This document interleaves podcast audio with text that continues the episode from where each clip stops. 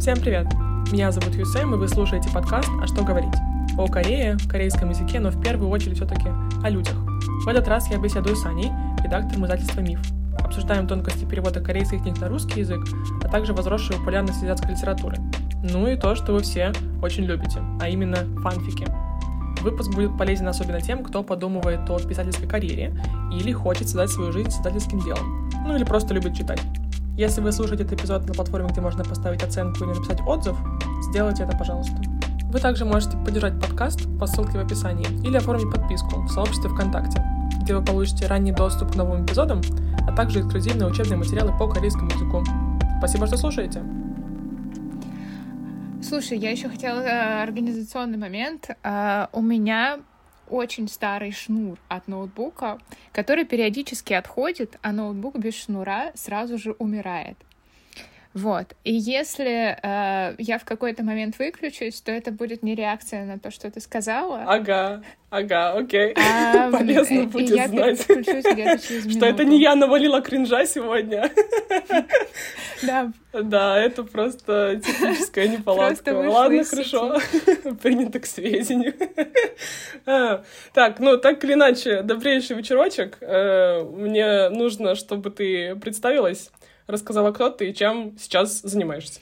Супер. А, меня зовут Аня Золотухина. Я ответственный редактор в издательстве «Миф».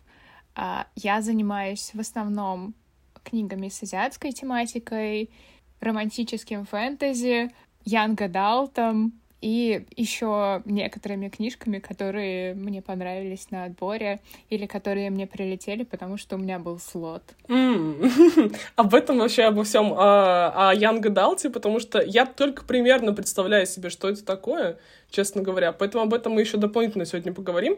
А как стать редактором и кто, собственно говоря, такой редактор? Мы задержимся тут надолго.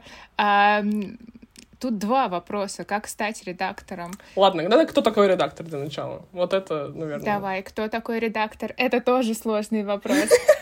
Я его разобью на несколько частей. Значит, сейчас я расскажу, чем я занимаюсь. Мне кажется, это расскажу... тоже классический редактор. Типа, сейчас мы разовьем на несколько частей.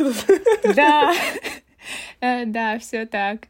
А, я расскажу, чем я занимаюсь, и расскажу, чем это отличается от других редакторов. Ага, то есть еще будут разные редакторы. Да, это не одна специальность, их Ладно, хорошо. видов.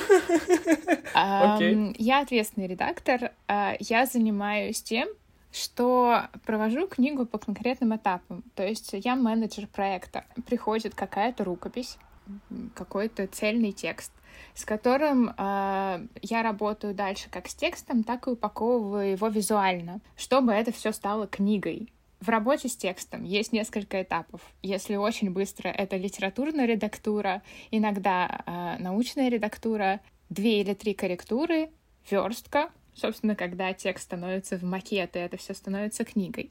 И параллельно с этим идет работа над обложкой книги и над внутренним оформлением. Иногда там есть форзацы цветные, красивые, э, иногда их нет, иногда есть иллюстрации, иногда их нет. И, соответственно, контроль над всеми этими этапами э, и ответственность за их э, выполнение в стройке лежит на ответственном редакторе. Ну, то есть, грубо говоря, это, ну, если переводить на современные реалии, это просто проект-менеджер. Да. И книга как проект. Да, это книга как над проект. которым работает, и ты его менеджеришь. Ага. У меня выстроилось какое-то понимание, типа, а то, знаешь, типа, так э, э, читаешь какой-нибудь журнал, и там ответственный редактор такой-то. И я такая, так, ну, а, м, хорошо, ладно, теперь мы поняли. Теперь мы поняли, кто это. А бывают другие еще редакторы, безответственные редакторы. Да, бывают безответственные редакторы. Бывают э, младший редактор, Бывает выпускающий редактор, э, бывает ведущий редактор, шеф-редактор. У них плюс-минус тот же функционал, но бывает там больше проектов, меньше проектов, ты отвечаешь за конкретную серию, или у тебя дополнительно входит еще подбор книг в портфель издательства, или у тебя меньше функционала, и ты отвечаешь за какой-то кусочек этой работы. Но плюс-минус они отвечают за то же самое. Вот кто отличается, это литературные редакторы. Uh-huh. А литературные редакторы работают с текстом. Вот это те люди, которые вылавливают сюжетные ошибки, а, стилистические ошибки. В основном... Как... Это что-то что ближе к корректуре все таки Да, да. Это вот те люди, которые непосредственно с текстом работают. И еще есть научные редакторы. Это те, кто выверяют текст фактически. Ага.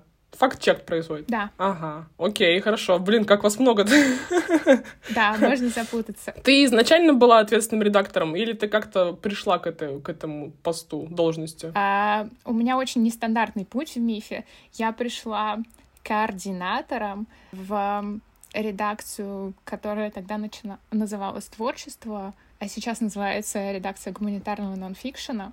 Координатор — это тот человек, который составляет презентации про книжки, делает брифы для продвижения, участвует во встречах с продвижением. Ну, это маркетинговый а, отдел, получается. Да, и помогает шеф-редактором как ассистент. Потом я стала вести весь бэклист издательства. Вот да, back backlist нужно пояснить, да. Э, backlist э, — это те книги, которые были напечатаны, ну, в среднем за год до настоящего года. То есть все старые книжки, которые мы когда-то, когда-то они были новинками, а теперь это backlist. То есть это просто, которые у вас в наличии какие-то количество экземпляров у вас находится. Вот. Э, моя задача состояла как раз в том, чтобы следить, какие книги должны были быть в наличии. Ага, ага. То есть следить угу. то, э, за тем, что покупают, а, и что не покупают? То, что не покупают, мы больше не допечатываем. То, что покупают, нам нужно допечатать. И нужно определить, в каком количестве. И согласовать это все с правообладателями, там, э, запустить это в типографию, вот эти вот все вещи. Вот мне тоже всегда было интересно. Э, типа там, там, ну, издание, да, в тысячу экземпляров раскупается там за день, и потом это идет переиздание там еще в 2000 экземпляров. А как, ну, навряд ли же один магазин, да, продает эту тысячу. То есть э, вы издаете, uh-huh. оно расходится там по всем буквоедам страны, условно, да, они там это все uh-huh. продают. Как вы понимаете, что, ну, что пошло, пошло дело? Надо еще. А, ну, мы получаем сведения а, об отгрузках и о финальных продажах. То есть есть такая большая система в 1С, где видно, как книга отгрузилась, какими темпами, в какие сроки. То есть, грубо говоря, это такая очень большая всероссийская система всех книг. Табличка. В каком количестве они где и что и как? Или это у каждого своя, или как это работает? У каждого издательства своя, и у каждого издательства свои данные про отгрузки. То есть кто-то из издательств видит отгрузки других издательств, а кто-то из издательств не видит отгрузки других издательств. А, кто-то получает данные там через неделю, вот каждую неделю они получают э, данные, сколько отгрузилось, а кто-то а, получает данные через полгода. Ну, а вот, допустим, а этот буквоед, ну, буквоед, понятно, да? Там, читай город, какие-нибудь крупные сети. А если это какой-то супер маленький книжный магазин, он тоже отправляет свои данные туда? Да, именно поэтому часто издатели оперируют разными понятиями отгрузки и продажи. А, отгрузки — это то количество книг, которые мы со склада физически доставили в какой-то магазин или в как на какой-то marketplace, а фактические продажи — это вот э, то количество книг, которое а, из тех книг, которые мы отгрузили, фактически продалось. И определить фактические продажи очень сложно. Ну, я в целом понимаю, почему, да. Хорошо. То есть ты была, э, напомни, не корректором, а координатором. Координатором. Координатором. Потом я отвечала за бэклист. Угу, да, да, да. После того, как я э, где-то год этим позанималась, я решила, что я хочу заниматься именно книжками, именно работой вот с э, текстами и с обложками. И, и как, ну, в смысле, у тебя какое-то образование есть для этого? Или ты просто такая, я, я хочу, возьмите меня, и они такие, мы берем тебя? Ну, когда ты уже позанимался с продвижением книг э, и позанимался с отбором книг и позанимался с полиграфией книг, потому что когда ты допечатываешь книги, очень часто ты меняешь э, бумагу, например, или как какие-то фишечки, которые на обложке, там фольга, лак. Э. Да, я, я видела у тебя там какой-то маньячный пост о типах бумаги, который может быть, на которой печатают книжки, да. Судя по всему. То есть, судя по всему, два пути. Ты либо приходишь, начинаешь с какого-то малого и работаешь, работаешь, работаешь, и потом становишься ответственным редактором, либо ты... А можно вообще, ну, без опыта прийти, типа, и стать вот тобой? Я думаю, что все возможно. Просто это будет сложно, потому что у тебя будет недоставать знаний. Ну да, но в смысле, то есть. Ты будешь очень много учиться на месте, очень быстро. и, скорее всего, много косячить поначалу. Да. Не, просто это реальная ситуация, потому что, ну вот, да, есть же у нас там специальности, которые обучают именно вот на филфаках там каких-нибудь, да, этих редакторов, или там, наверное, даже ведущих редакторов, или что-нибудь ответственных редакторов. Редакторов, редакторов. Слушай, как я не говорить? знаю, надо погуглить. Так, и тут мы подходим, собственно говоря, к э, водоразделу о том, должен ли, должен ли редактор обладать стопроцентной грамотностью, чтобы быть редактором. Немножечко про свой бэкграунд, вообще тоже с редакторами расскажу. Как бы странно это ни звучало, у меня тоже есть опыт работы с редакторами. Эм, я как-то несколько лет да, уже несколько лет назад э, просто переводила вебтюны на, с корейского на русский язык. И у нас там была какая-то команда по переводу, там кто-то тайпил, кто-то mm-hmm. там это все клинил, кто-то там вот это все редактировал, и я переводила. И у меня сложилось какие вот какие-то у меня есть э, суперстереотипные стереотипы о редакторах. Просто потому что там, ну, просто у меня вот был редактор там, и она была такая суперсерьезная. Вот прям на, вся, на самых серьезных щах редактор, типа, с большой буквы «Р», да, типа...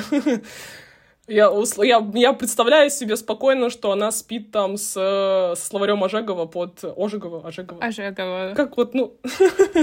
Ожегова, под подушкой. Вот, вот я представляю, что, наверное, она вот из таких редакторов. Поэтому, э, ну, сложно было, конечно, с ней, но вот у меня с тех времен появилось энное количество предрассудков, которые хотелось бы, собственно говоря, развеять. Э, вот один из них — должен ли редактор обладать стопроцентной грамотностью? Это подразумевается вообще? Ну, мне кажется, что зависит от того, где работает этот редактор, ну, то есть, и э, сколько людей вместе с ним работают, и что входит в его должностные обязанности. То есть, если редактор один — а, который отвечает просто за текст как продукт финальный, и, и вот это одна ступень между там сырым текстом и финальным, то было бы хорошо. Но я еще сомневаюсь, что даже человек, обладающий стопроцентной грамотностью, может выловить э, все ошибки в тексте. То есть мы часто вспоминаем, что даже в словарях есть опечатки а их проверяют куча корректоров, ну, от пяти. Ну, да. В целом, да. Вот нет, я именно тут не про опечатки, которые появляются. Они, ну, это, наверное, норм... Нет, это, наверное, не нормально, что они появляются. Ну, типа, по, по, по норме их быть не должно. Ну, да, не да, да. То есть, бы, в норме да. их быть не должно. Я как-то читала книжку одну в переводе, какую-то корейскую, и там ну, прям очень сильно резало глаз, что там, ну, раз в три страницы какая-нибудь опечатка, что-нибудь такое вот, э, какая-нибудь, короче, такая шляпа. А, а я вот именно про внутреннее чувство такое, ну, грамотность, русский язык, великий, могучий, вот это вот все. Знаешь, типа там, да, которые люди, которые радеют за точки в конце предложения. Слушай, ну все редакторы разные. А, вот прям очень разные. Даже у нас в МИФе все подходят э, к тому, какие должны быть компетенции по-разному. Естественно, у тебя должно быть понимание того, э, какой текст хороший и какой текст не очень хороший. И ты должен плюс-минус понимать, почему ты так считаешь. И если ты в чем-то сомневаешься, то должен знать источники, где ты можешь найти правильное, нужное тебе правило для того, чтобы разобраться. Ну, мне кажется, как-то так. Вот это то, что называется чуйка на лажу. Вот как, когда ты читаешь текст, мне кажется, что я как редактор вижу, что для меня важнее отловить те моменты, где внимание начинает рассеиваться или вот что-то не так с этим предложением, надо понять, что, а, чем ну, выловить все опечатки. Но опять же, для кого-то важнее там расставить все знаки препинания и выловить все опечатки. А могут ли за это, ну, типа, звучит так, как будто это два разных процесса. Сколько раз ты вообще перечитываешь книгу перед тем, как что-то с ней начать делать? Это опять же зависит от книги. Ну, в среднем 2-3. 2-3 это меньше, чем я думала. я думала гораздо-гораздо больше.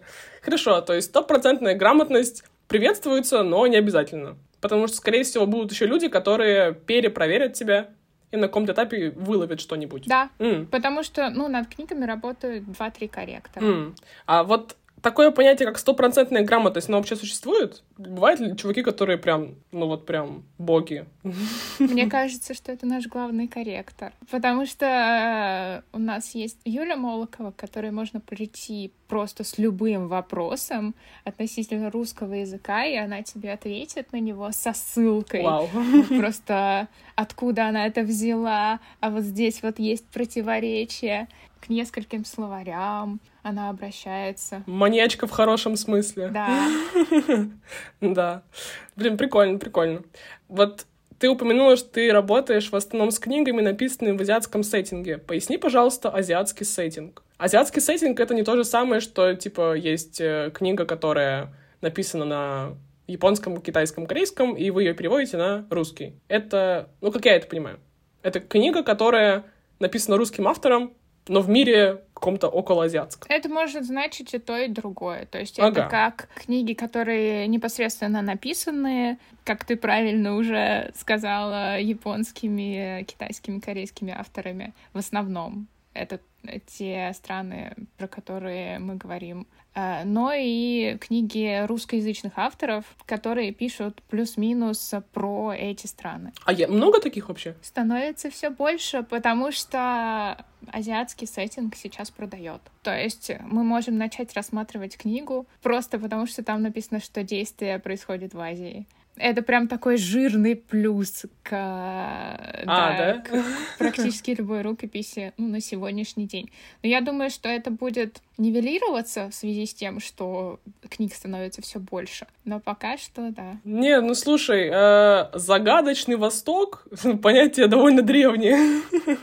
И наукоориентализм в целом, да, не один век уже насчитывает, и все еще, а, за... а Восток все еще загадочный, поэтому как бы. Ну вот выстрелил он именно в книгах в последние пару лет. Сколько ты еще ему даешь? Ну, примерно, хайпа. Не знаю, посмотрим. Это же очень многое зависит от общей культуры, политики, в принципе, интересов общества в целом. То есть мы можем издавать сколько угодно еще азиатские книги, э, но в какой-то момент их перестанут покупать. Я не думаю, что это будет э, в связи с пересыщением рынка, просто интересы в какой-то момент сдвинутся. Не знаю, сколько лет еще. Пока что живем, пока что принимаем. И если у вас есть азиатские книжки или книжки, ну, вот, с азиатским сеттингом, присылайте. А, то есть, подожди, то есть можно в теории прислать э, в издательство письмо, Типа, я хочу, чтобы была переведена с корейского вот такая книжка, подумайте на досуге об этой, на, этом, на эту тему или как? Так, так работает? Да, у нас Ого. есть на сайте форма для рекомендаций книг. Ого! Я сейчас там... Так, мы сейчас все запишем. Приходи, конечно. Мы сейчас все себе запишем. Интересный Результаты ход. этой формы э, попадают непосредственно к руководителям редакции, и все ответы на нее просматриваются. Мы их реально гуглим. Хм, так, девочки. девочки, вы знаете, куда пойти. Я ссылочку оставлю в описании на сайт. Сейчас мы там понапишем, сейчас мы там все свои любимые корейские книжки Увидим в русском издании.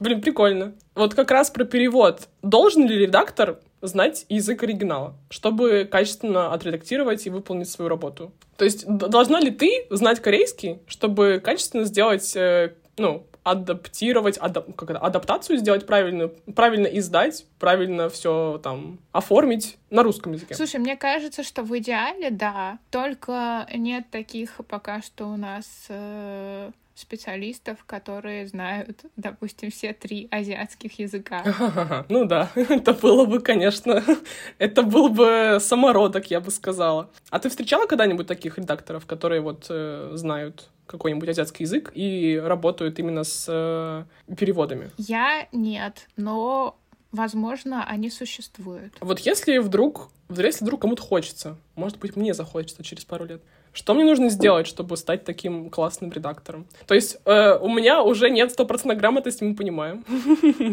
То есть тут я уже, тут я уже прохожу в целом, ну, не страшно. Типа я, я, могу, я могу подтянуть свой русский в целом э, и э, дальше посмотреть, что будет.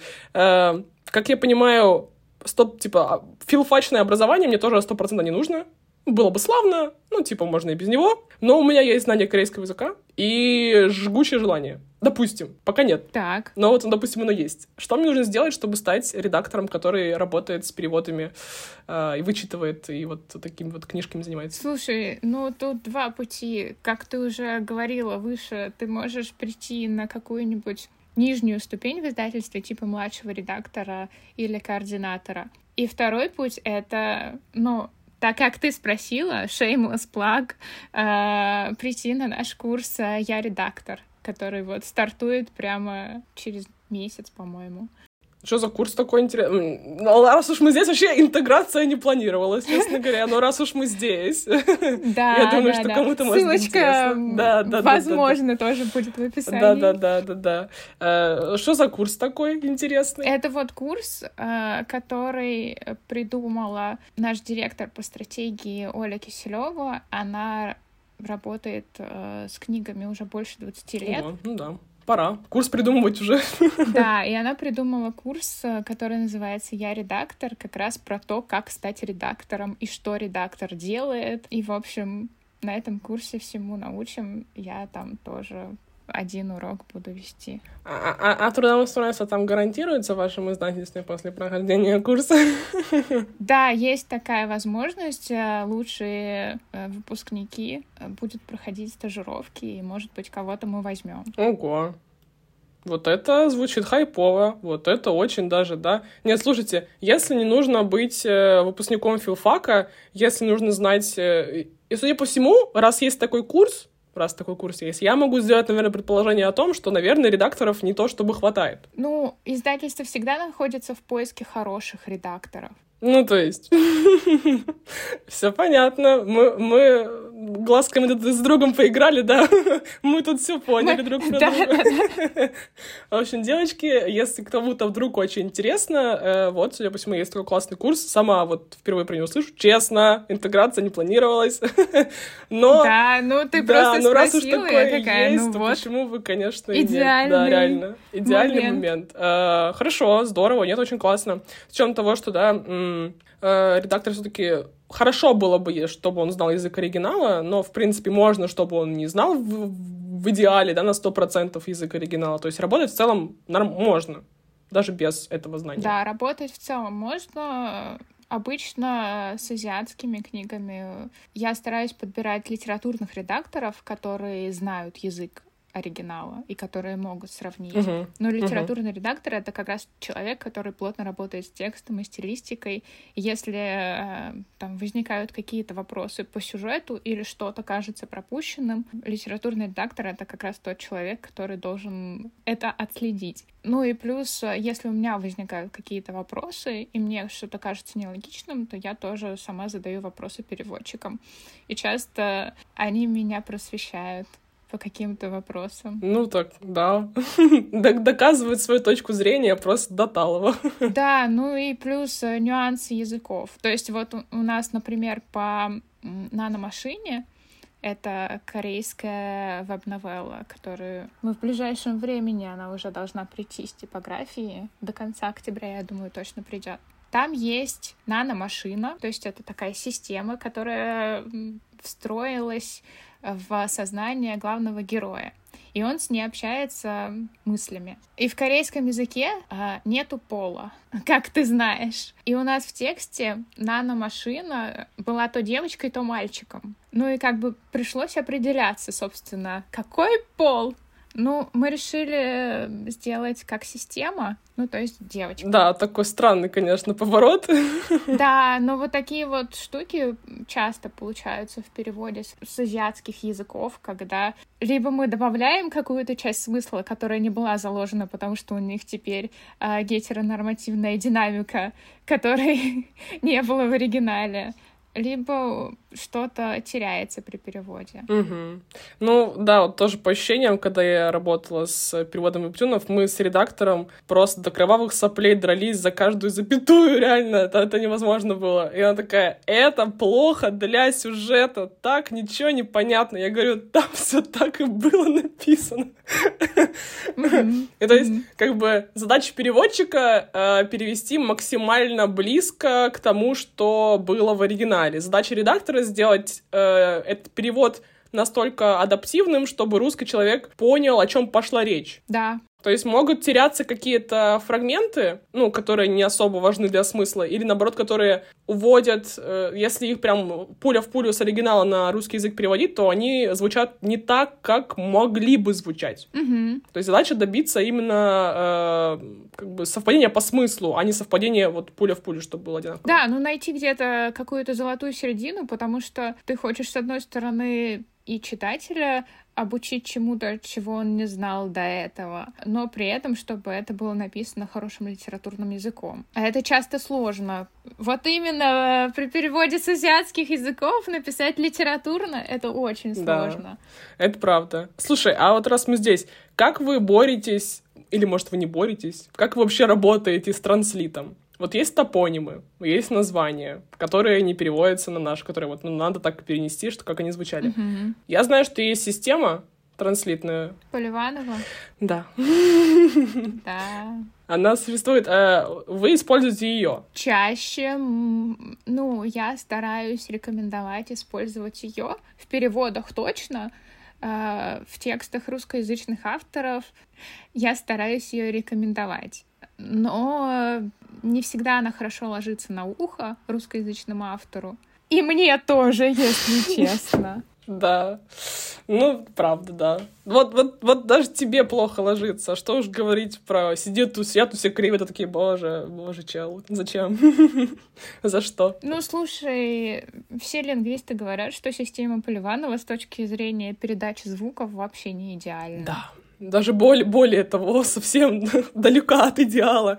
А может быть, да. есть какие-нибудь э, подвижки в эту, в эту степь? Может быть, кто-нибудь что-нибудь придумает свое? Или это все нерушимый канон и конец? Больше ничего не будет. Я была бы рада, если бы кто-то придумал свое, все перестали ориентироваться на поливановскую систему. Но Просто тут дело в том, что когда ты используешь систему Поливанова, то это хотя бы кажется обоснованным. Ну, то есть вот есть конкретная система, которой мы придерживаемся. Вот она. Вот она расписана. Все претензии, пожалуйста, вот к нему. А, а, а революция вообще возможна? Ну, можно попробовать. Если, если кто-то хочет стать революционером. Если кто-то хочет, опять же, да, если кто-то хочет, девочки, мы ни на что не намекаем, но если кто-то хочет, то мы бы были очень рады. Так, хорошо.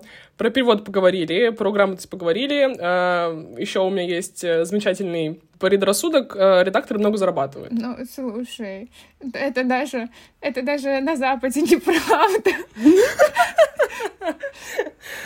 Даже на Западе, боже. Ну, э, я знаю, что вот как будто бы у меня предрассудок в голове, что писатели зарабатывают как будто бы мало и редко. А редакторы как будто бы зарабатывают много и хорошо. И часто. Ну, писатели просто работают как э, внештатники, да, они зависят от продаж конкретной книги. Редакторы в меньшей степени зависят от продаж конкретной книги. Мы в штате, ну, литературные редакторы внештатники. Ответственные редакторы обычно в штате и поэтому у нас есть регулярная зарплата, но она небольшая. Ну, то есть вы можете погуглить э, на HeadHunter вакансии. Вот э, те, те люди, кто делает книги, делают их по любви, честно. Окей, хорошо, мы поняли. Не, ну, э, как бы живет нормально, в целом не страшно работать редактором. Ну, да, ты, ты, На ты хлеб хватает. перестаешь э, тратить всю свою зарплату на книги, потому что часть из них ты можешь получить бесплатно, потому что ты их сделал.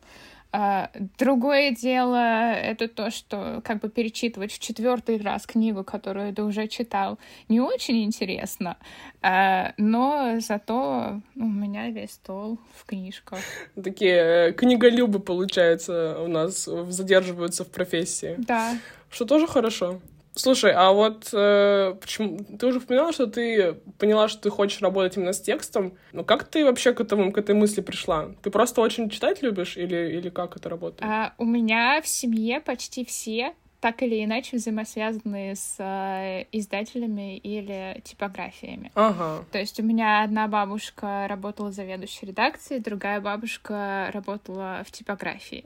Каждая 1 сентября — это для меня поход э, на выставку, ярмарку в Манеже, э, купить какие-нибудь энциклопедии. Интересная такая преемственность поколений. Да, но я долгое время думала, что это вообще не для меня. Почему? Потому что, ну, как бы это, этим занимаются бабушки. И, и когда там к бабушке приходили друзья-иллюстраторы или друзья-авторы, они были примерно возраста моей бабушки. Я такая, в книгах работают старые люди. Э, молодежь вообще этим не занимается, но при этом, ну, как бы мне привозили книги из-за рубежа, когда мне было три, там, ну, вот эти вот книжные ярмарки, я на них постоянно тусила. Я взаимодействовала с людьми, которые работают с книгами, но когда э, пришло время поступать в универ, я такая, не, в печать я не пойду. Там, там даже учатся, наверное, старые люди, ну и как бы вообще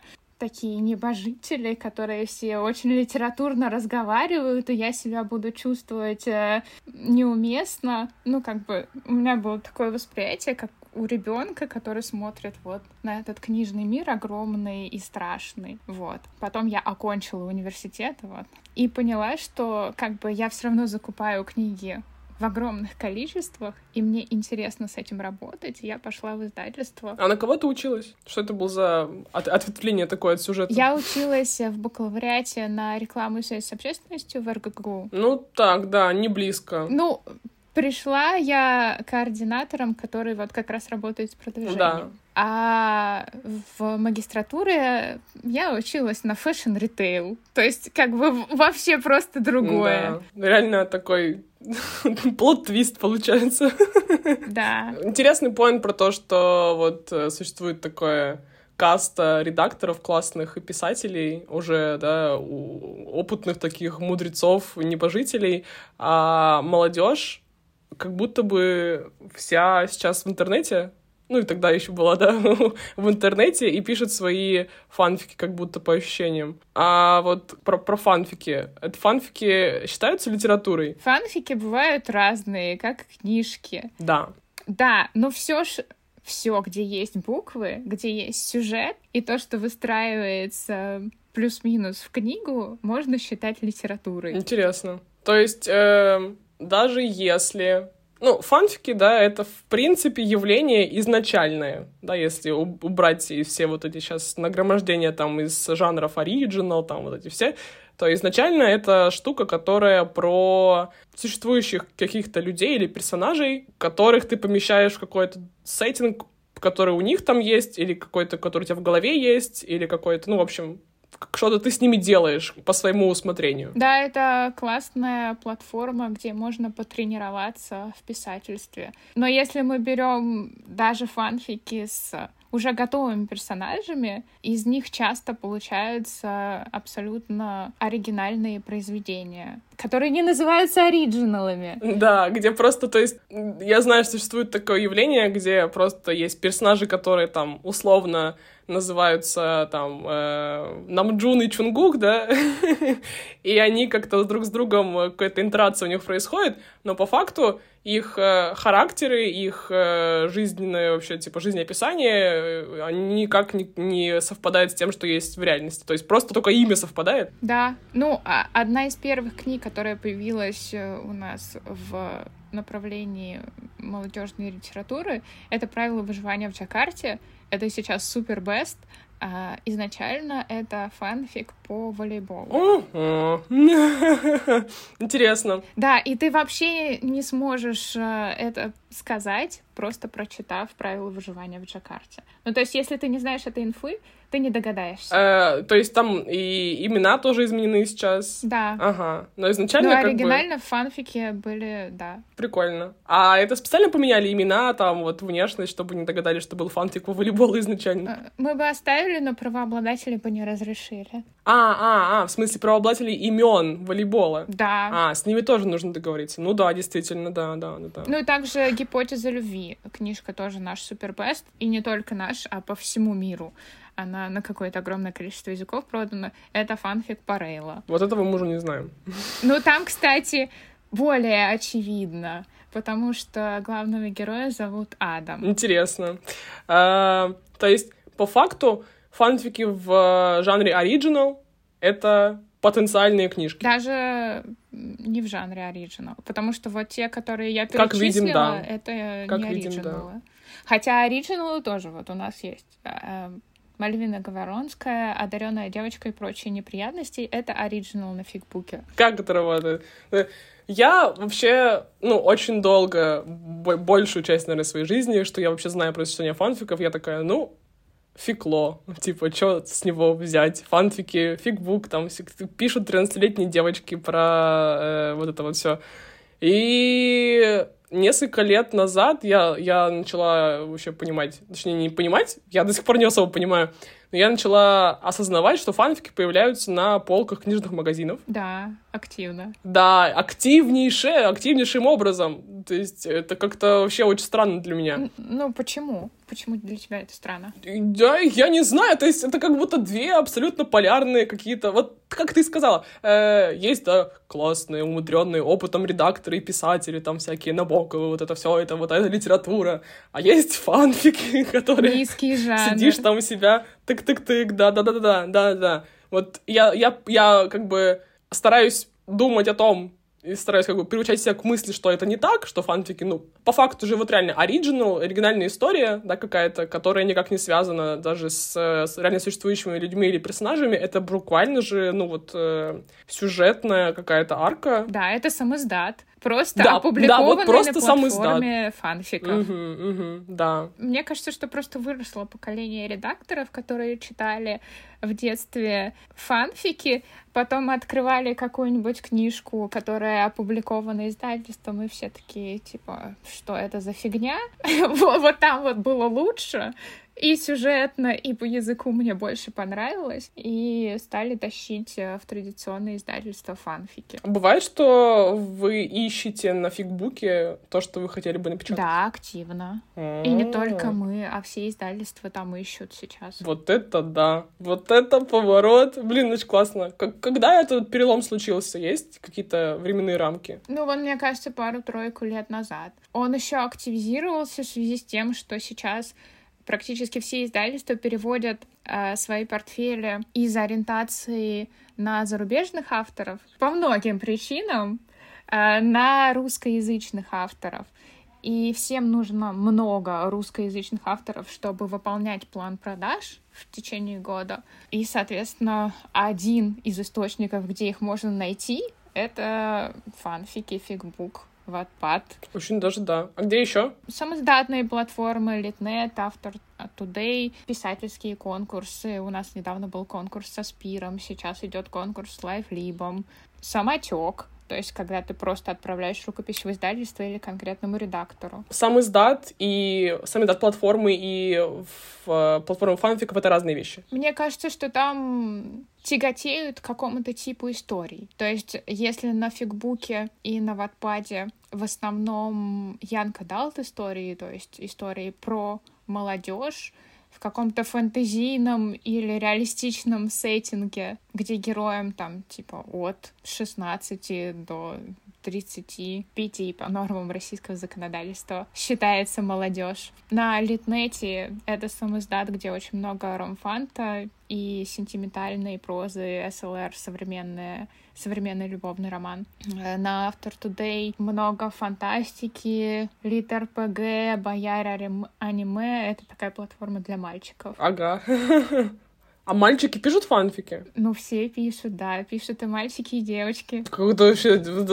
Я только что об этом подумала, мне никогда эта мысль не приходила в голову. Они вообще должны, наверное, писать. Ну вот Автор Today — это платформа. Ну да, все же, все же пишут, там ты и делал. Просто я такая, так, но они же тоже пишут. Но вот есть специально какая-то платформа для мальчиков. Что они там, какие-то серьезные такие мужицкие фанфики пишут? Посмотри, там, это, там много попаданцев, Uh, много фантастики, вот. Ой, да. Хорошо, то есть фанфики — это литература.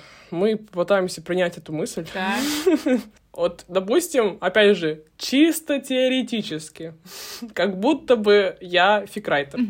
Как будто бы у меня есть фанфик, или как будто бы я хочу начать писать фанфик. Mm-hmm. Ну нет, давай пускай у меня уже будет какой-то фанфик, типа там э, на пять глав, и он все еще, я все еще его пишу. Ongoing. Да, да, да, да, да. И я такая, так, блин, вот я вижу, что в книжных магазинах продаются какие-то подобия фанфиков тоже, их издают, и я такая, блин, я тоже хочу, чтобы мой фанфик издали. Mm-hmm. Что мне нужно сделать? Мне нужно написать самой, или как сделать такой фанфик, чтобы, э, чтобы его заметил редактор на фигбуке? И написал мне. Ну, сделать себя максимально видимым для издательства. А, то есть, э, да, если ты уже куда-то выкладываешь свой текст, это уже плюс 5 баллов. Ты молодец. Если он не в стол, да, да если... А, ну, бывает, да, реально. У меня даже есть несколько друзей, которые пишут в стол свои фанфики и никуда их не выкладывают. Это, такие тексты мы не сможем найти, к сожалению, ну, да. которые у вас сохранены на компьютере где-то в папочке. Да, выкладывать туда подгонять аудиторию, потому что мы, естественно, смотрим, сколько людей прочитало, сколько людей там добавило в избранное, в какие-то свои подборки. Развивать соцсети, если вы считаете, что это то, что вы можете делать. И можно, естественно, написать напрямую редакторам. Угу. А как понравится редакторам? Есть вот у тебя какие-то крючочки, за которые тебя цепляют? Вот прям Стопроцентно. Слушай, можно понравиться редактору как, как человек, и редактору может понравиться текст. Это разные вещи. Чтобы понравиться редактору как человек, нужно, наверное, четко писать, понимать свои аналоги, примерно знать рынок, быть вежливым, не писать в 12 вечера, или в 6 утра, такое бывает. А чтобы мне понравился текст, да, если он в азиатском сеттинге, это прям огромный а, да. плюс. Но разные редакторы э, специализируются на... Обычные редакторы специализируются на каком-то жанре э, или на каком-то вот сеттинге. То есть то, что может понравиться мне, э, может не понравиться другому редактору, и, и какой-то третий редактор придет и скажет, что я влюбился в это, я издам это прямо сейчас, буду молиться на тебя. А мне, допустим, просто был симпатичен текст. Было бы хорошо, если там ты пишешь э, фанфик, чтобы ты посмотрела, где издаются похожие фанфики и кто их издает как редактор, потому что редактор всегда написан в конце книжки. А, ага. А контакты там написаны редактора в конце книжки? Сейчас почти у всех редакторов есть каналы в телеге. Ну, те, тех, кто работает с фанфиками, ага. так скажем. Почти у всех. Ну, их можно найти каким-то образом. Вот, и написать уже конкретному человеку. Так шансов будет больше. Ну, то есть, да, есть вариант написать э, просто в издательство, да, и там кому оно упадет просто на удачу. Либо есть шанс запариться чуть посильнее и найти конкретного редактора, который издал конкретно вот очень похожую на ваше произведение штуку, и написать ему. Типа, смотрите, какая штука, может быть, вы ее тоже издадите. Все так. Ага, звучит хайпово. Что чаще всего происходит? Тебе нравятся люди или тебе нравится текст? Я прям задумалась. Я зависла на этом вопросе. Мне нравятся часто и люди, и текст. Обычно, если мне нравятся люди, мне нравится текст. И если мне нравится текст, чаще мне нравятся люди. Ну, все взаимосвязано. Да, ну потому что текст — это во многом отражение человека, который Отображение, конечно, да. А, раз уж мы здесь про работу редактора, каким, в твоем понимании, должен быть хороший редактор? Есть какие-то качества? какие-то супер ультимат навыки, которыми должен обладать хороший редактор? Ну, это должен быть хороший э, бизнес-менеджер, ну, то есть ответственность, планирование, э, работа с людьми. Как я уже выше, наверное, сказала, нужно любить книги, потому что, ну, у нас не самые высокие зарплаты то есть э, у книжных редакторов я не знаю, какие зарплаты у там редакторов журналов или там, не знаю, в банках э, тех, кто пишут в блоге. Хз вообще. Но у книжных не очень высокий. Чуйка на лажу, про которую я уже говорила. Да, да. Щечок налажу — это, в принципе, хорошее человеческое качество, не только для редактора, а вообще да, в целом но она должна работать и как бы и на людей, и на сюжет, и на какое-то конкретное словосочетание. в принципе, вот эта вот чуйка, что что-то не так. Вот чувствую я, что этот переводчик задержит мне текст. Это вырабатываемый навык или он при рождении просто появляется? Мне кажется, что он усиливается с опытом, но при этом это, не знаю, мне кажется, что это очень-очень большая насмотренность, если мы говорим про тексты. То есть ты реально э, не можешь выработать эту насмотренность на каком-то одном упражнении. Просто нужно, чтобы через тебя прошло огромное количество текста. Но при этом есть какой-то элемент, да, врожденного. Но что врожденное? То есть, как бы врожденное это, наверное, то, что в детстве ты очень много прочитал. Все, все упирается в количество прочитанного текста в итоге. Больше читайте книжки, лучше становитесь редакторами. Да. Получается, что так. Ну, умение работать с людьми, э, потому что возникают вопросы и часто у авторов и нужно уметь успокоить автора и понимать, э, что примерно объективно, а что примерно субъективно в работе над текстом. Ну, то есть... Ты можешь носить правки в сюжет? Если мы говорим не про перевод, если мы говорим про русскоязычного автора, который пишет в азиатском сеттинге. Я часто это делаю. Угу. Как на это реагируют наши э, фикрайтеры замечательные? Ну ладно, уже писатели будущее. Ну, у меня все, все мои авторы — это мои любимые котики.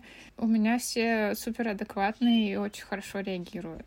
Ну и я стараюсь э, сразу же, когда я вношу какие-то сюжетные комментарии, говорить, что это все-таки решение автора. Ну, то есть я могу увидеть какую-то сюжетную дыру, ее подсветить, а что дальше с ней делать, решает автор. То есть это рекомендация, по большому счету, а не какой-то облигационные вот прям указания. Да, но я и с э, орфографическими и грамматическими правками и стилистическими работаю точно так же. То есть я не стараюсь э, навязать какие-то правки. У меня часто авторы ставят интенционные тире. Я такая, окей, интенционное тире, хорошо. Отменяю правку второго корректора, потому что мы уже поняли на первой корректуре, что мы это не принимаем. То есть есть вот эта вот авторская пунктуация, да? Да, авторская пунктуация, да. авторское считывание текста. Ну, то есть ритм авторский, когда разбиваются предложения. Да, вот я знаю, что он существует. Я не очень понимаю, что это за понятие. Ну, ну есть бы... то, как текст звучит в голове автора. То есть где-то там есть пауза. И когда ты читаешь, э, паузу можно передать либо запятой, это короткая пауза, либо точкой, это длинная пауза. Точку запятой очень редко используют в, э, в художественных текстах, в основном при перечислении. Автор считает, что здесь должна быть длинная пауза, он ставит точку. Я когда читаю текст там после корректуры, я стараюсь прочувствовать, как автор предполагал это написать а, там с большой паузой или с маленькой паузой. Ну, а, и затем, естественно, авторы все видят все правки, которые вносятся в их текст, и могут э, сами установить те границы, э, мои авторы, с которыми я работаю. Все редакторы работают по-разному. Кто-то не отправляет правки авторам, кто-то просто их вносит. Здорово, классно, что говорить. Ну, ты тоже, у тебя вот авторы котики, и ты такая тоже э, в целом стараешься быть с ними помягче. Ну, мне кажется, что э, так легче прийти к сотрудничеству, когда мы оба выиграли от сотрудничества. Ну, это авторская история, какое-то навязывание, мне кажется. Не знаю. Не то чтобы невежливым, но я просто как человек не люблю навязывать кому-то что-то. Окей, okay, хорошо. Как давно ты уже работаешь в редактуре? Два года. И как? Офигенно, мне очень нравится. Я вообще не жалею, что я э, перешла от работы с бэклистом э, к работе непосредственно с книгами. Я обалдею.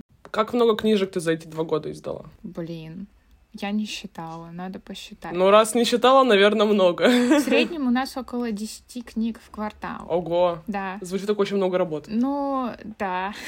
В прошлом квартале у меня вышло 14. Так квартал это... это... Три месяца. Ага, трэш.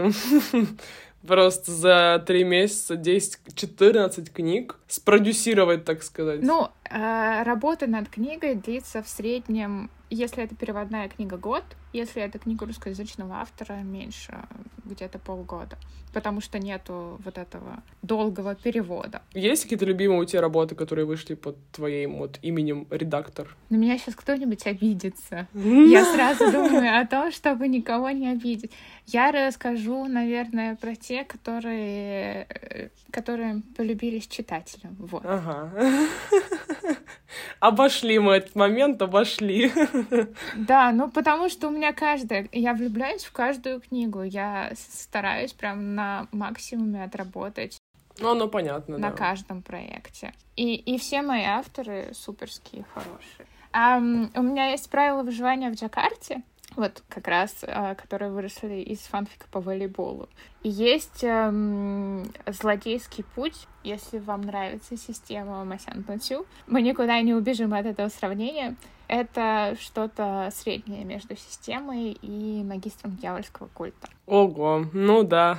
Да, от русскоязычного автора. Есть uh, меч в ножнах из дикой сливы, детектив про четырех братьев в китайском сеттинге. И в отзывах пишут, что это более китайская история, чем истории современных китайских авторов. Там у нас научред из МГУ, который китаист. Китаист, да. Вот. Ну, такой серьезный, конечно. Серьезная работа получается. Ну да. А, недавно пришел на склад э, допник, это допечатка Хтони в пальто. Это теплая осенняя уютная история про агентство, которое пьет с клиентами чай и решает их психологические проблемы. Она прям такая, как теплая одеялка. Должны вот-вот поступить в продажу. Когда луна красится валой, японская история, романтическая фэнтези про кицуне, что-то корейское надо еще. Я посоветую еще не мое, не то, что я выпустила как редактор, но то, что вышло в мифе. Это «Аллея волшебных книжных лавок». Mm, да, да. Если вы любите книги, и вы любите Корею. Ну, это, ну, это перевод, да, это с корейского, это корейский да, автор. Да, это угу. перевод с корейского. Да. Еще перевод с корейского магазинчик времени. Тоже наслышано, да. Да, это прям рекомендация Департамента образования Сеула. Ого, Там на минуточку. 10, 10 э, каких-то литературных наград корейских. Крутая штука про время и про то, что это самый ценный ресурс. Прикольно. Слушай, а вот каких сейчас больше издается по Корее, Японии или Китаю? А примерно одинаково. Одинаково? Ну, у нас по анонсам много стало Китая в связи с Масян Пунсю. Да, реально. Она как-то очень-очень выстрелила сильно. Сколько лет? Два года назад где-то примерно. Да. Да. Ну что, пора уже кому-нибудь эти в корейском-то сеттинге выстрелить. Девочки, я считаю, что у нас есть все шансы. Присылайте ваши книги или фанфики. Да, присылайте, пожалуйста, ваши книги и фанфики, потому что фанфик, как мы выяснили, это тоже будущие потенциальные mm-hmm. книги в обложке, красивом э, оформлении и иллюстрациях. Вот Аня вам их все оформит красиво. Мы тоже оставим ссылочки на как раз канал в Телеграме, чтобы все знали, куда и кому писать. И надеюсь, что под твоей редактурой выйдет еще очень-очень много каких-нибудь классных э, в корейском сеттинге было бы славно книжек или в корейском переводе. Тоже было бы классно. Слушай, ну я еще могу еще перечислить огромный лист, но а, а давай мы сделаем э, этот э, список книг, которых ты можешь порекомендовать, и мы оставим на него тоже ссылочку, типа он будет в своем канале, и я оставлю ссылку на канал и он там будет, и можно будет зайти и посмотреть, что нам Аня рекомендует. Именитый редактор издательства «Миф» и ее любимые книжки, которые стоит точно прочесть. Не знаю по поводу именитого, но редактор издательства «Миф» — это верно. Ну, даже если э, сейчас не то чтобы прям очень, то я уверена, что, ну, да, за, за, за два года издать такое большое количество книг, которые получают хорошие отзывы и награды, и вообще, я думаю, что у тебя еще все впереди даже. Спасибо. А там, глядишь, я вообще устану преподавать корейский проклятый. Да, да, да, да, и приду к вам.